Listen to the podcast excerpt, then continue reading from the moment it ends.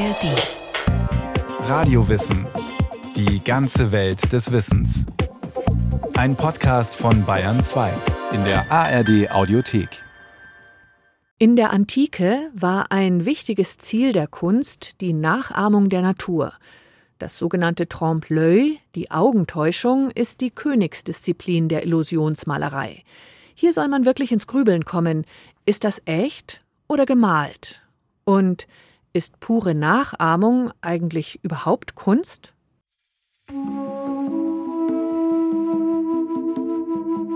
Die Geschichte der Illusionsmalerei beginnt mit einem Wettstreit. Der griechische Maler Zeuxis hatte ein Bild gemalt, auf dem ein paar Weintrauben so täuschend echt dargestellt waren, dass sofort Vögel herbeiflogen, um an ihnen zu picken. Siegessicher bat er daraufhin seinen Konkurrenten Parasios, den Vorhang vor dessen Bild beiseite zu schieben, damit man es betrachten könne. Damit hatte Parasios gewonnen. Er hatte nicht nur Tiere, sondern den Starmaler Zeuxis getäuscht. Der Vorhang vor dem Bild war gemalt. Anekdoten wie diese gibt es durch die Jahrhunderte hinweg viele. Apelles soll einmal ein Pferd so gut gemalt haben, dass andere Pferde es anwieherten. Über Giotto heißt es, er habe noch als Lehrling einer Figur in einem Fresko einmal eine Fliege auf die Nase gemalt. Sein Lehrer soll versucht haben, sie zu verscheuchen. Ob sich diese Geschichten wirklich so zugetragen haben, ist unwichtig. Interessant sind sie, weil sie vom Kunstwollen jener Tage berichten. Das Ziel der antiken Künstler war es, die Natur nachzuahmen so gut und echt wie möglich. Mimesis nennt sich das Prinzip, ähnlich der Mimikrie in der Natur, wenn beispielsweise das Muster auf den Flügeln eines Schmetterlings aussieht wie ein Affengesicht und Fressfeinde verschrecken soll. Von den Zeitgenossen wurde das Prinzip der Naturnachahmung in der Kunst unterschiedlich bewertet. Platon zum Beispiel hatte für die Malerei nicht viel übrig. Und auch für den Renaissance-Bildhauer Benvenuto Cellini war Malerei einfach nur Betrug. Ja, da muss ich natürlich widersprechen. Sagt Martin Behnert, Illusionsmaler. Der Mensch betrügt sich selbst, wenn er das Bild sieht und sich seine eigenen Wahrnehmungen wenn er die nicht kritisch reflektiert. In dem Moment, in dem ich die Wahrnehmung kritisch reflektiere, kann mich der Maler gar nicht betrügen und in dem Moment fängt die Kunst an, interessant zu werden.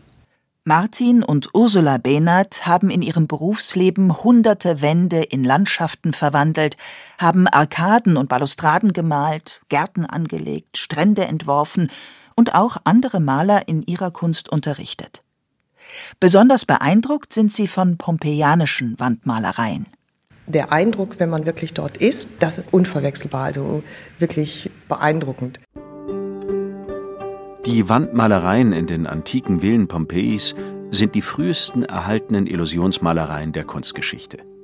Gemalte Vorhänge, Säulen und Gesimse, falsche Fenster und Skulpturen, Sockel, Gemälde mit Rahmen.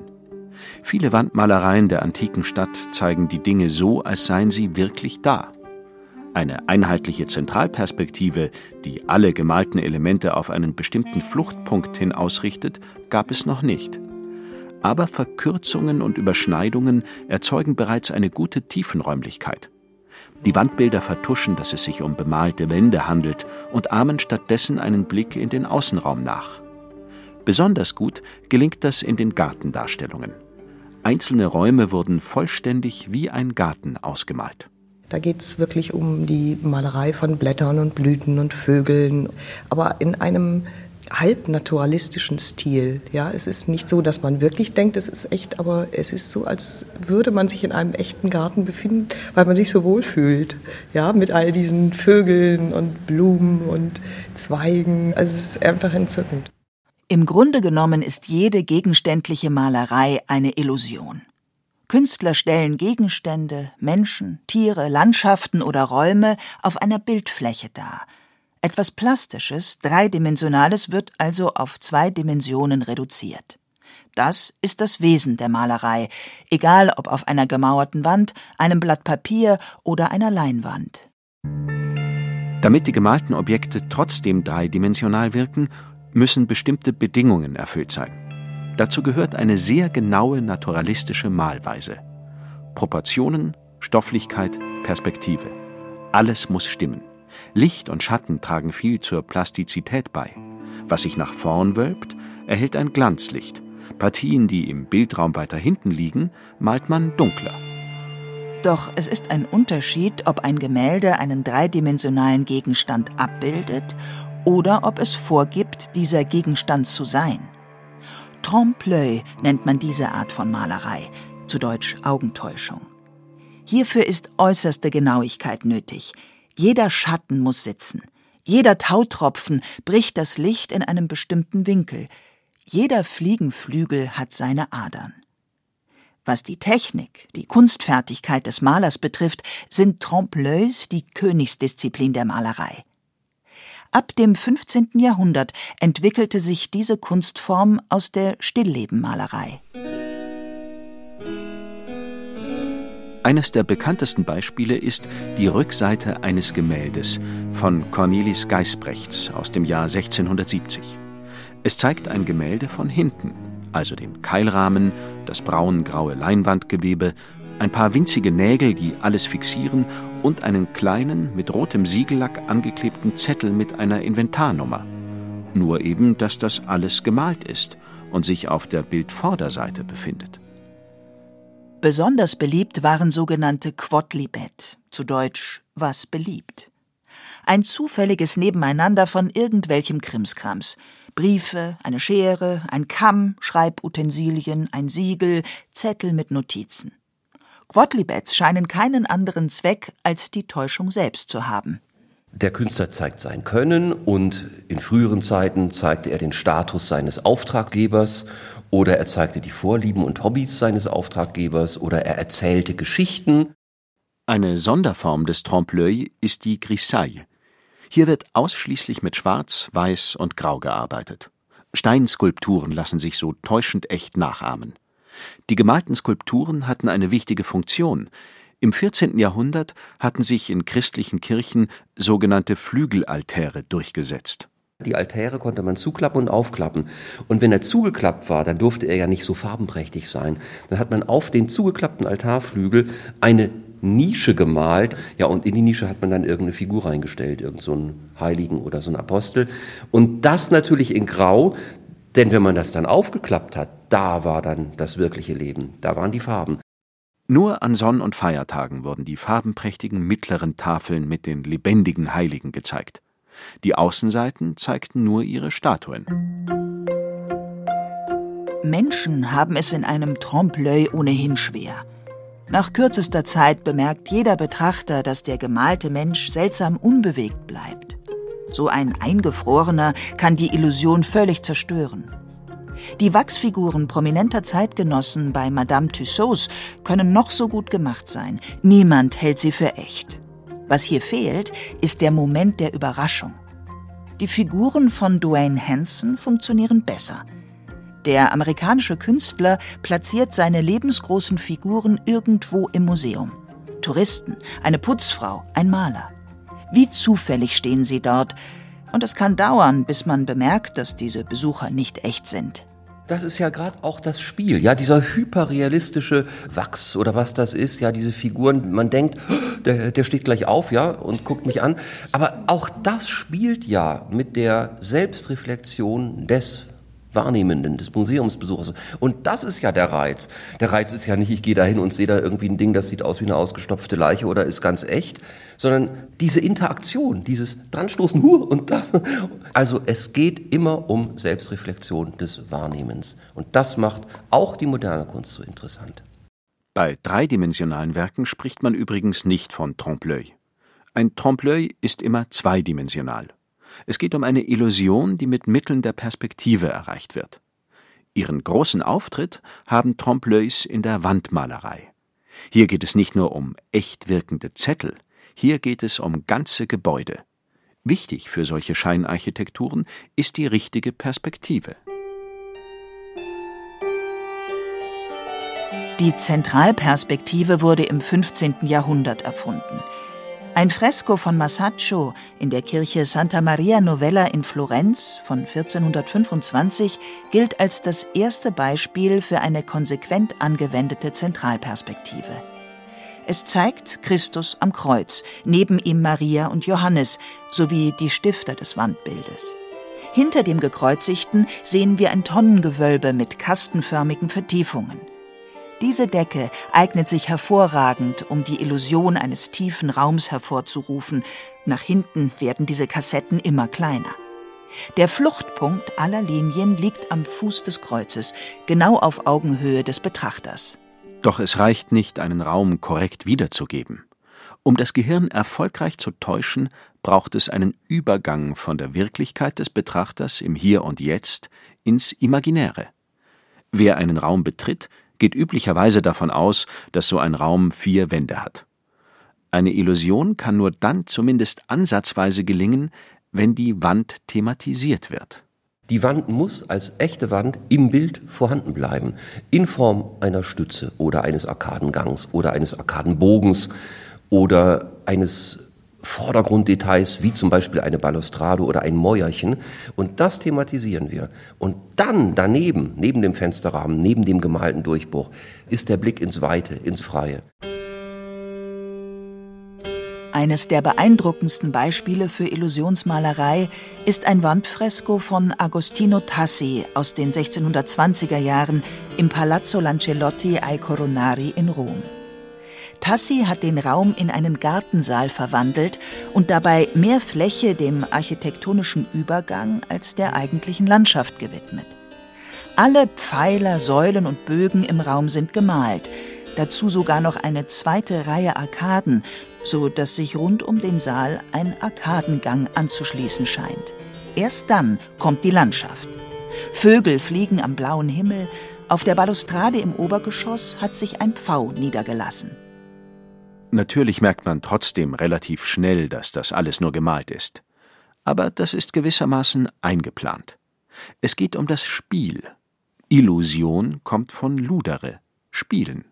Es ist gerade deswegen so beliebt, weil man weiß, dass es ein Spiel ist. Ein Spiel mit den Sinnen, ein Spiel mit der Interpretation, weil es eben nicht die perfekte Täuschung ist. Barock und Renaissance benutzen den Begriff Trompe-l'œil. Die Augentäuschung war etwas Spielerisches, Positives. Illusio hingegen stand damals noch für eine arglistige, böswillige Täuschung. Man könnte meinen, eine moderne Fototapete müsste eine perfekte Illusion bieten. Realistischer als auf einem Foto geht's ja gar nicht. Aber nein. Bei einer Fototapete, die zum Beispiel den Blick in einen Wald oder aufs Meer bietet, fehlt der Übergang. Man braucht immer die Einbindung der Wand, also des Raumes selber, ja, eine Art Maske, sagen wir, oder eine Umrandung oder ein Durchgang in irgendeiner Weise, wo die Wand die sich tatsächlich dort befindet, ein Stück im Bild weitergeht. Und das hat man bei einer Fototapete nicht. Die geht ja meistens bis in die Ecke und da fängt sie an und der Rest interessiert nicht. Also die Verbindung ist nicht gegeben. Neben der Zentralperspektive müssen Maler auch die sogenannte Farbperspektive beachten. Ein Gegenstand in der Ferne erscheint bläulich, während warme Farben Nähe suggerieren. Will man einen Raum möglichst tief wirken lassen, kann man vorne eine Orange platzieren, im Hintergrund der blaue Himmel. Auch die Intensität der Farben ist wichtig. Die hinteren sollten heller sein, die Farben im Vordergrund dunkler. Und alle Gegenstände, die ich sehe im vorderen Bereich des Bildes, sind präziser gemalt, alles ist scharfkantig und im hinteren Bereich wird immer alles heller und aufgelöster, praktisch so verdunstet, vernebelt. Ihre große Blüte hatten illusionistische Wandbilder im Barock. Unzählige Säle, Kirchen und Treppenhäuser erhielten im 17. und 18. Jahrhundert ein Deckengemälde, das entweder eine überwältigend hohe Kuppel suggerierte oder über eine Scheinarchitektur in den offenen Himmel führte. Das alles von einer Unzahl von Figuren bevölkert, weltliche genauso wie Engel und Heilige. In der Mitte und optisch an der höchsten Stelle mit einem guten Überblick auf den Rest des Geschehens Gott Vater oder Christus. Ziel solcher Bilder war es, die Menschen vom Glauben zu überzeugen. Bilder in Kirchen galten als Bibel der Analphabeten. Auch wer nicht lesen konnte, sollte über die biblischen Geschichten informiert und belehrt werden. Es ging darum, diese Geschichten nachzuerleben, Und der Effekt des Nacherlebens ist umso größer, je wirklichkeitsgetreuer das Bild ist. Im Barock setzte man auf Überwältigung. Starke Mimik, ausladende Gestik, überbordende Szenerien, aufwendige Architekturen. Die Menschen sollten staunen, denn Bewunderung führt zu genauerer Betrachtung und folglich zu stärkerer Beschäftigung mit dem Thema. Aber nie war es ihm daran gelegen, den Menschen zu verwirren und einen Realitätskonflikt zu erzeugen. Ich meine, wenn die Barockkirchen da oben die Heiligen im Himmel schweben lassen, ja, und dann äh, kommen die Apostel und äh, fliegen mit dem Kreuz da durch die Wolken, ja, das weiß doch jeder, dass das symbolisch gemeint ist. Eines der beeindruckendsten Deckengemälde in Bayern befindet sich im Marianischen Kongregationssaal in Ingolstadt, landläufig auch Asamkirche genannt, denn das berühmte Deckenfresko hat Kosmas Damian Asam gemalt. Der hat uns nachhaltig beeindruckt. Ja. Der hat eine Anamorphose gemalt, also eine verzerrte Perspektive. Das ist ja bei der Deckenmalerei so, man geht durch den Raum und alles stürzt auf einen ein, weil die Perspektive nicht stimmt. Und steht man am richtigen Ort, richtet sich alles auf und die Decke ist weg und man denkt, man blickt in die Unendlichkeit und die Säulen weisen ja. in den Himmel. Und kaum verlässt man diesen Punkt, dann kippen leider die Bäume um, aber dann sieht man auf der anderen Seite etwas, was sich wiederum ausrichtet. In den Ecken des großflächigen Freskos sind die Kontinente Afrika, Asien, Amerika und Europa dargestellt. Wir sehen Leoparden, Palmen und Papageien von unten. Auch Nasenlöcher, Fußsohlen und der Po der ein oder anderen Rückenfigur bieten ungewöhnliche Ansichten. Die Illusion funktioniert nur von einem bestimmten Standpunkt aus. In der Kirche San Ignazio in Rom ist im Marmorboden eigens die Stelle markiert, von der das Deckengemälde am besten zu sehen ist. An diesem Punkt steht der Maler beim Malen aber gar nicht. Er klebt mit der Nase direkt vor der Bildfläche. Kurz gesagt, bei einem Wandbild oder gar Deckengemälde den Überblick zu behalten, ist extrem schwierig. Man sieht ja auch immer nur einen Handradius von dem, was man gerade macht, aber das Bild ist ja viel größer. Ja, ist, ich muss ja auf die Leiter, muss wieder runter und so weiter. Und das muss ich natürlich vorher genau planen. Also der Entwurf ist das Wichtigste. Neben der Konstruktion der richtigen Perspektive muss der Maler auch umdenken. Es reicht nicht, eine Wolke, einen Baum oder eine Säule an die Decke zu malen. Man muss die Dinge auch soweit es geht von unten malen. Alle Wolken sind wirklich ja, mehr oder weniger waagerecht. Wir sehen sie in der Entfernung in Schichten liegen. Ja, Sie sehen so die Wolkenschichten übereinander und sie sind immer unten gerade, scheinen unten gerade abgeschnitten zu sein, weil sie auf bestimmten Temperaturschichten segeln und oben sind sie ganz bauschig. Und wenn ich sie jetzt in der Untersicht sehe, in der Mitte des Himmels, im Zenit, dann sehe ich nichts Gerades mehr, sondern ich betrachte die Wolke ganz und gar von unten. Auf dem Kunstmarkt spielen Trompe-l'œils so gut wie keine Rolle. Illusionsmalerei gilt als kitschig und oberflächlich. Kann etwas Kunst sein, das die sichtbare Wirklichkeit nur reproduziert, wie ein Spiegel? Realismus in der Malerei steht unter dem Generalverdacht des nur Handwerklichen. Abseits vom Kunstmarkt mit seinen eigenen Regeln sind Trompe-l'œils aber sehr beliebt. Und zwar nicht nur in den Werken alter Meister im Museum. Also das ist ja die, das Nachkriegsdeutschland. Ja, dann kam das Wirtschaftswunder und dann haben die reichen Leute ihre eigenen Schwimmbäder gehabt, ihre eigenen Hallenbäder, ne, unten im Keller. Und wie macht man das? Macht man da Fliesen von unten bis oben? Nein, da macht man Wandmalerei. Und dann ging das ja überhaupt erstmal los, dass die oberen 10.000, wie das damals hieß, dass die ihre Schwimmbäder hatten und Wandbilder beauftragt hatten. Und da hat man dann so Balustraden mit Blick auf antike Gärten und auf der Balustrade saß dann ein V und zeigte, wie toll das alles ist. Also dieses klassische Gedöns, ein paar Ruinen, die da gerade einstürzen. So ging das ja eigentlich los. Es ging dabei meistens darum, die Wände unsichtbar zu machen und architektonisch ungünstige Situationen wie enge Flure oder fensterlose Keller zu kaschieren.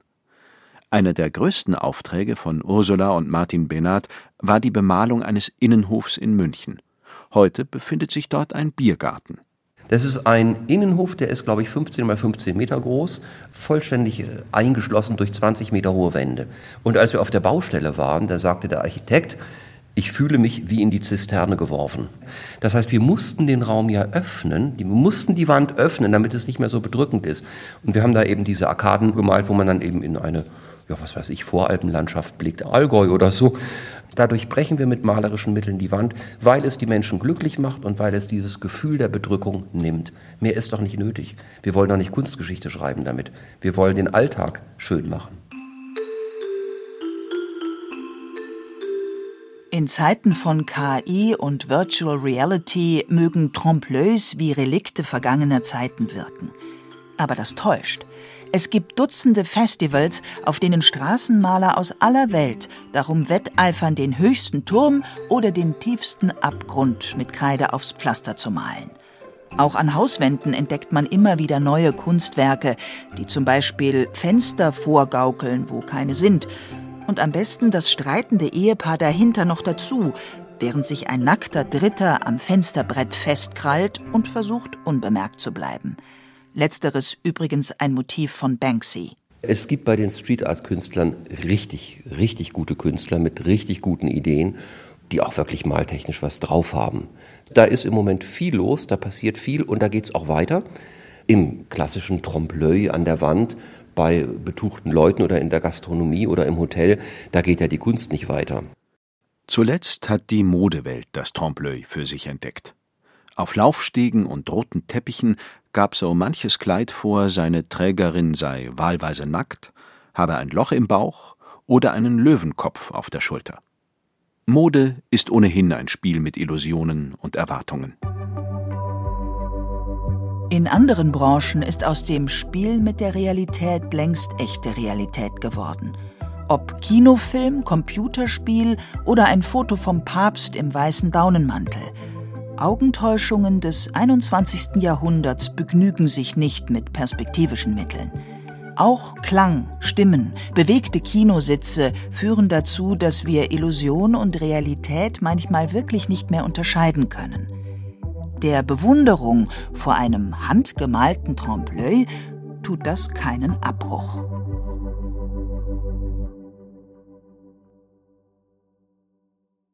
Julie Metzdorf über die Entwicklung der Illusionsmalerei. Über die Epoche, in der sie entstanden ist, die Antike, gibt's noch mehr Radiowissenfolgen in der ARD Audiothek und überall, wo es sonst Podcasts gibt. Zum Beispiel über das antike Theater, das Leben in Sparta oder auch über die Kriegerin Artemisia. Viel Freude beim Hören. Hallo liebe Krimi-Freundinnen, ich bin Janina. Und ich bin Christian. Zusammen haben wir uns einer ziemlich verrückten Challenge gestellt. Wir sollen in fünf Tagen ein komplettes Krimi-Hörspiel schreiben. Naja, eine Leiche, ein Mörder, das ist alles. Daily Business genau. irgendwie. Dabei habe ich gar keine Ahnung von Krimis. Ich bin Comedian und Drehbuchautorin. Und ich bin Journalist und Netzexperte. Wir müssen erst mal checken, wie Krimis eigentlich funktionieren. Damit das klappt, haben wir viele Experten an unserer Seite. Die Basisempfehlung, die ich geben würde, ist bei einem Krimi, kenne deinen Mörder. Und eine Co-Autorin, künstliche Intelligenz. Lassen Sie uns in die schattenreichen Ecken des Verbrechens und der menschlichen Psyche eintauchen. Eigentlich sollte uns die KI das leichter machen. Jetzt bin ich total eingeschüchtert. Ihr könnt uns bei unserem Experiment begleiten. In unserem Podcast in fünf Tagen Mord nehmen wir euch mit in den Writers Room. Ich will eine selbstbewusste Mörderin haben. Ich will eine haben, die böse ist und es genießt. Und ins Hörspielstudio. Ich muss ganz ehrlich sagen, Leute, das war so geil, Mega. das zu hören. Das war Wahnsinn. wirklich, wirklich cool. Wahnsinn. Am Ende könnt ihr sogar das fertige Hörspiel hören und beurteilen, ob die Challenge ein Erfolg war. Abonniert diesen Podcast in der ARD Audiothek oder überall, wo es Podcasts gibt. Und teilt ihn mit euren Krimi-besessenen Freundinnen. In fünf Tagen Mord. Die Krimi-Challenge mit KI.